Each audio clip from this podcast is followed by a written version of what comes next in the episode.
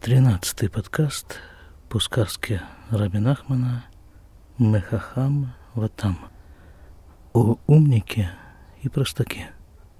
Мы с вами остановились в прошлый раз на ключевом моменте этой сказки, когда в сказке появляется царь, а царь, как мы уже говорили с вами, это Бог, и оба героя этой сказки получают от него вызов.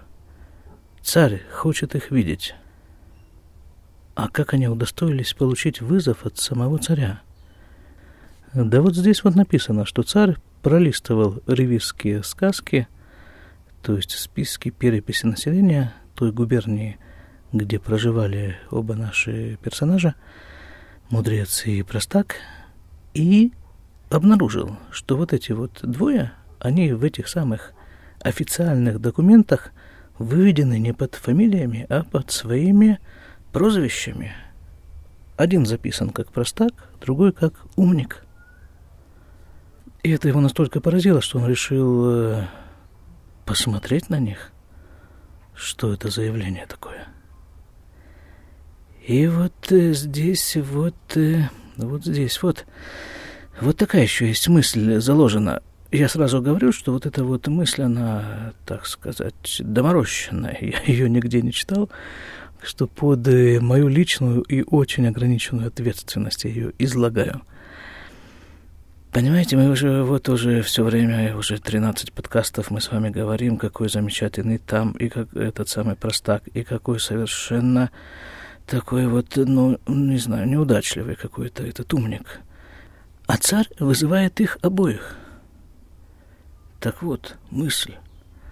Мысль заключается в том, что если человек совершенно искренне, полностью, без как-то это слово произносилось, беззаветно, так, наверное.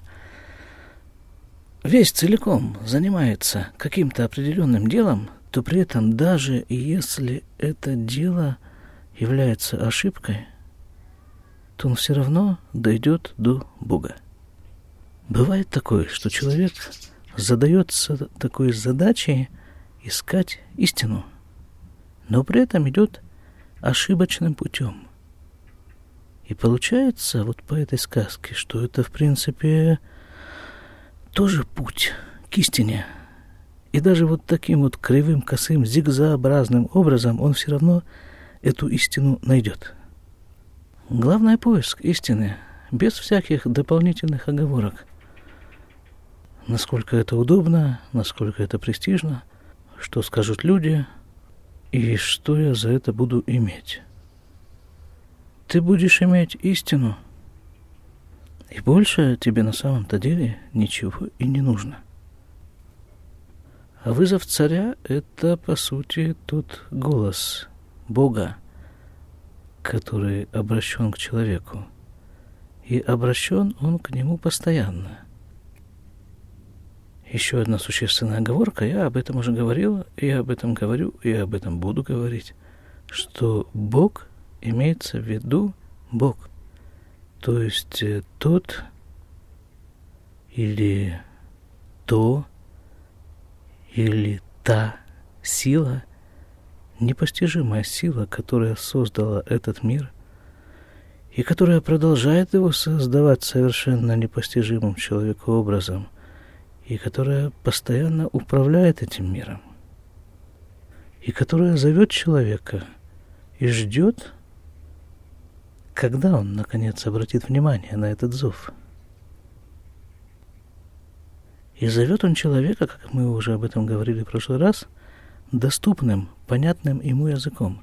Как написано в этой сказке, к каждому из персонажей он посылает своего посланника.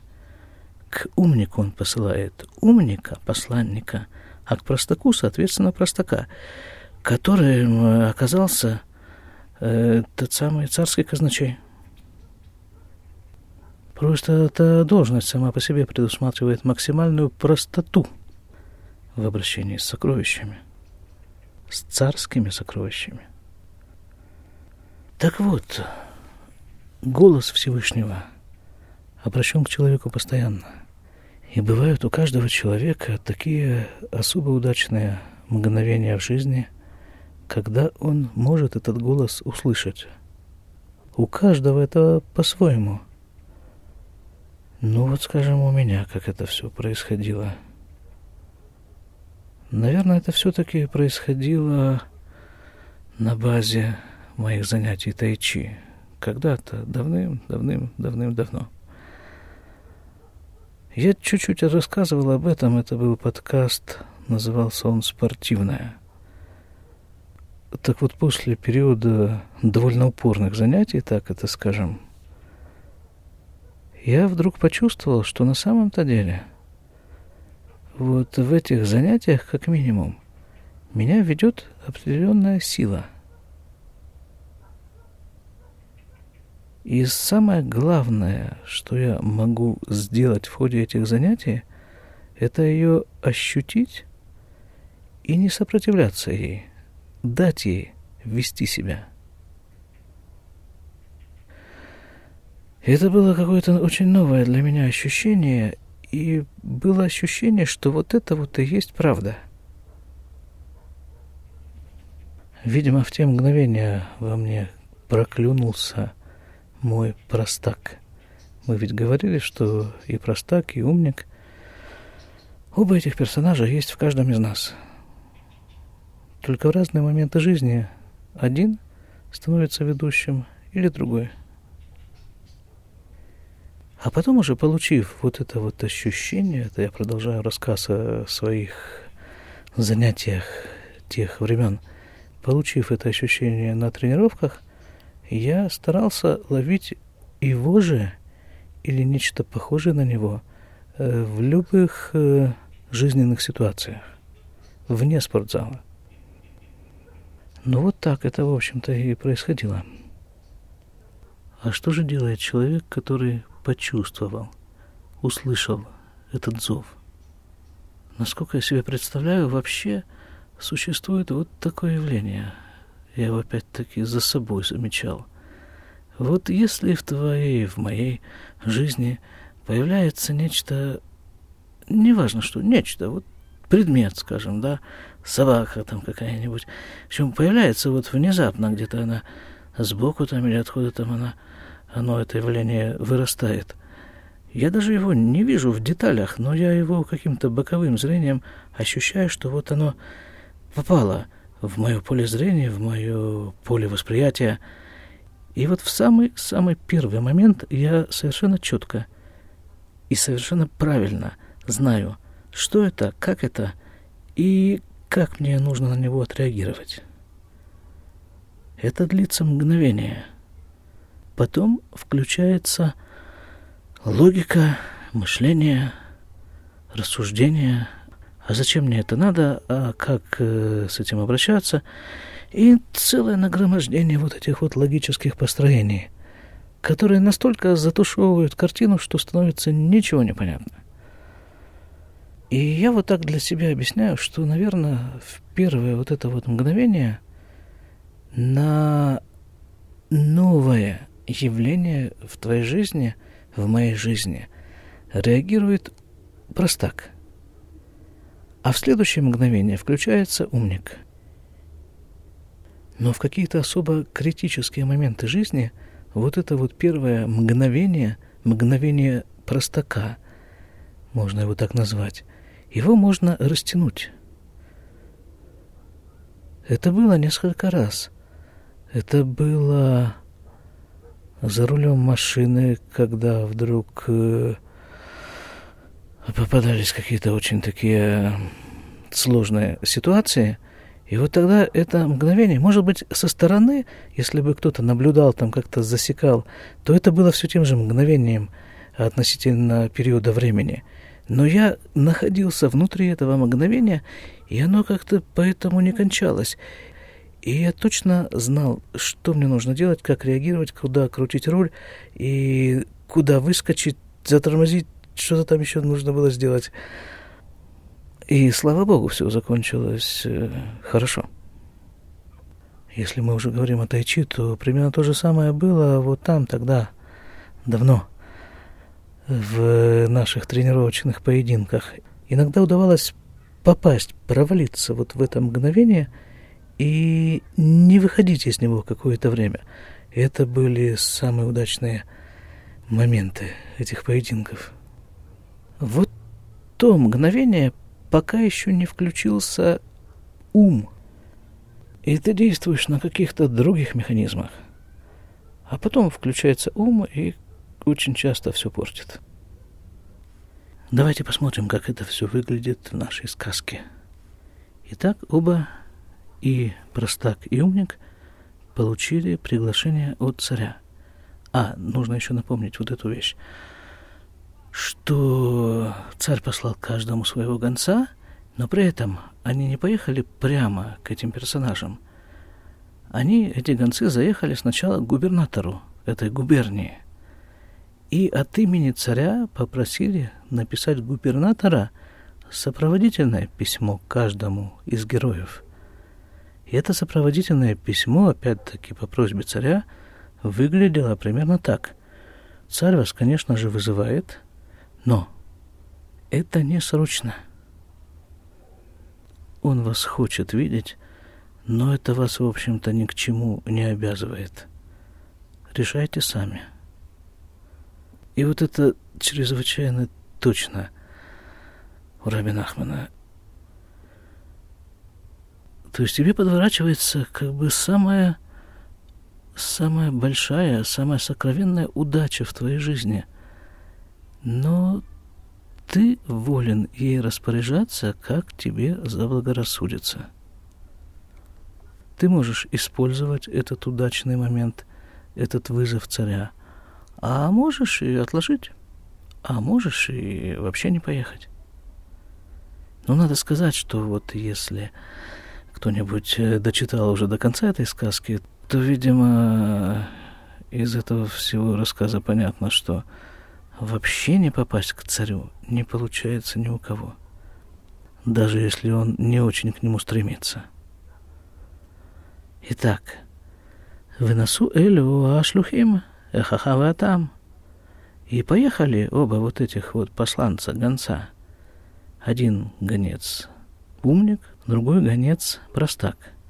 Увауля губернир вынатнулю айгерет. И приехали к губернатору и отдали ему письмо. Вишаля губернир аль элю ашней ваним. И навел губернатор справки о вот этих двух парнях – которые являются основными персонажами этой сказки. «Вамруло шахахам ху хахаму флаг, вашир гадоль». Ему сказали, что умник, он действительно колоссальный умник и колоссальный богач. Ватам гу там бютер, а простак он максимальный простак. Вышло кола мульбушим шалапельц канал. И все его одежды состоят из одной дранной дахи. Об этом мы уже говорили когда-то. ונתעץ הגוברניר שבוודאי אין ראוי להביאו לפני המלך בלבוש פלץ. И решил губернатор, что как-то не подобает его привести к царю вот в таком вот одеянии, в этой драной дахе. Васалю амальбуш карауй и сделал ему нормальную одежду, достойную одежду, достойную, чтобы появиться перед царем. Вене бетохаеглюца шелятам. И он положил эту одежду в карету, в которой ехал простак, посланник. Вынаталаем и грот канал, и дал им, посланникам, соответствующие письма. Выносо шлюхи им увау лишам, и поехали эти гонцы, и приехали туда – ונתנו האגרות להם, החכם להחם והטעם להטעם, и дали соответствующие письма соответствующим адресатам. Посланец-умник дал свое письмо умнику, посланец простак дал свое письмо простаку. Вот, и вот здесь вот, вот начинается, да, вот то, о чем мы говорили, что включается, в первое мгновение включается кто? Простак – Ватам, техавший гиалу айгерет, и проста, как только он получил это письмо, Амар ля та машалеах шевио, он сказал этому посланцу, который его привез, Алой не юдеа макатувбо, крауту лефанай. Он говорит ему, так я не знаю, что здесь написано, что он читать умеет, что ли. Прочитай его мне.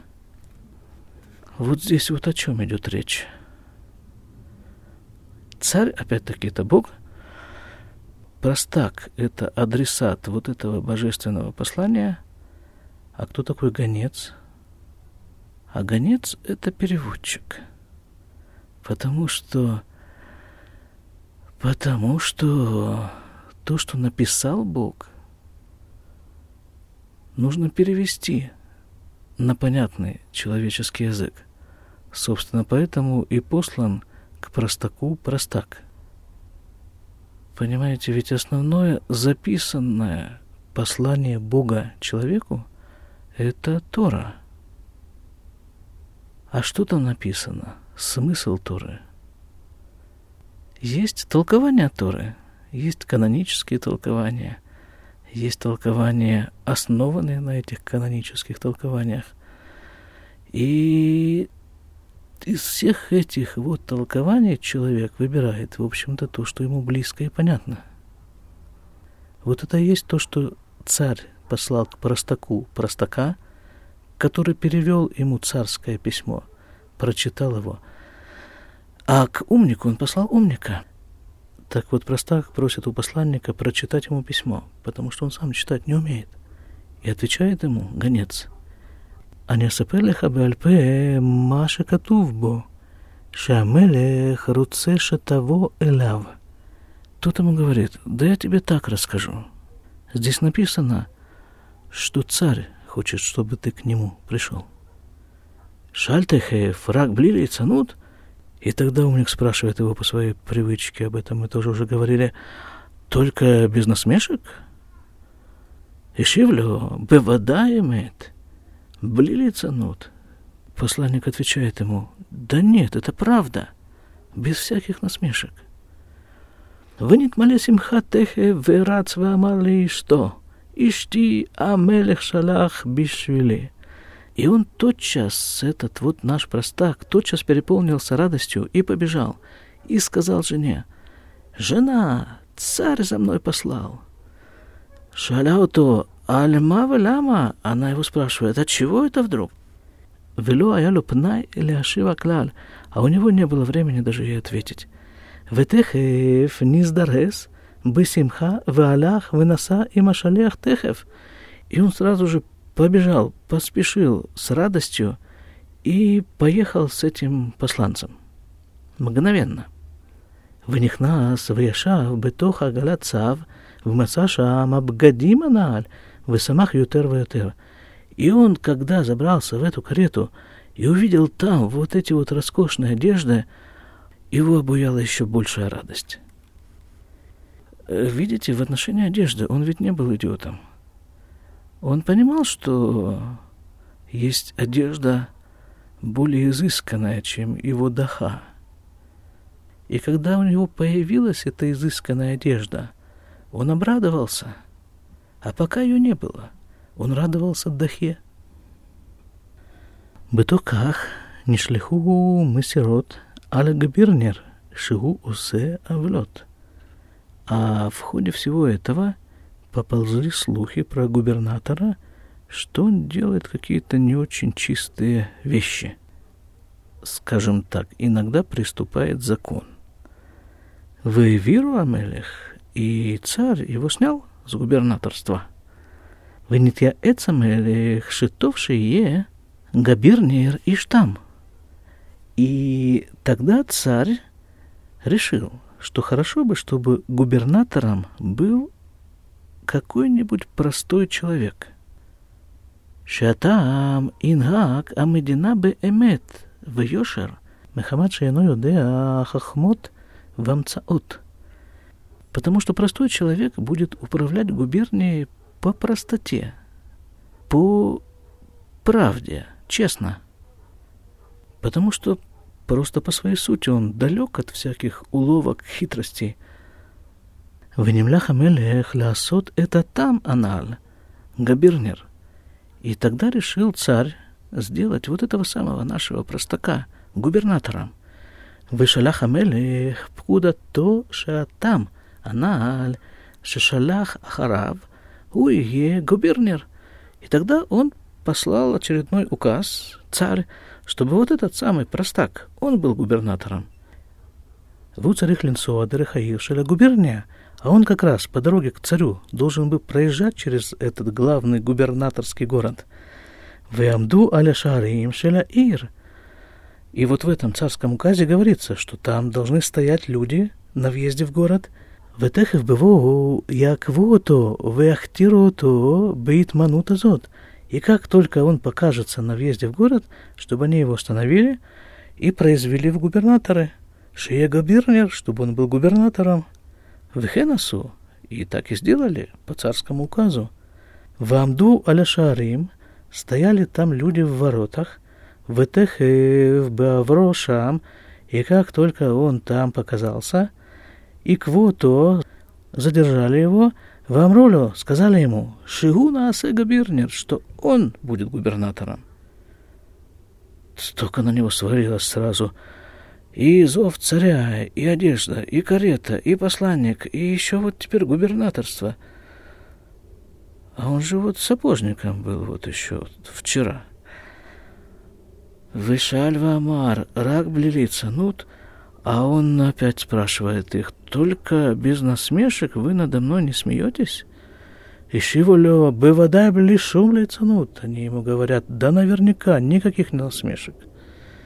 Винаса там, техев, габирнер, бытоках ваоз. И стал простак губернатором со всеми полномочиями. Фу, серьезно. Я думаю, что здесь даже нечего комментировать особо. И так все понятно. Вот этого вот я нам с вами и желаю. До свидания.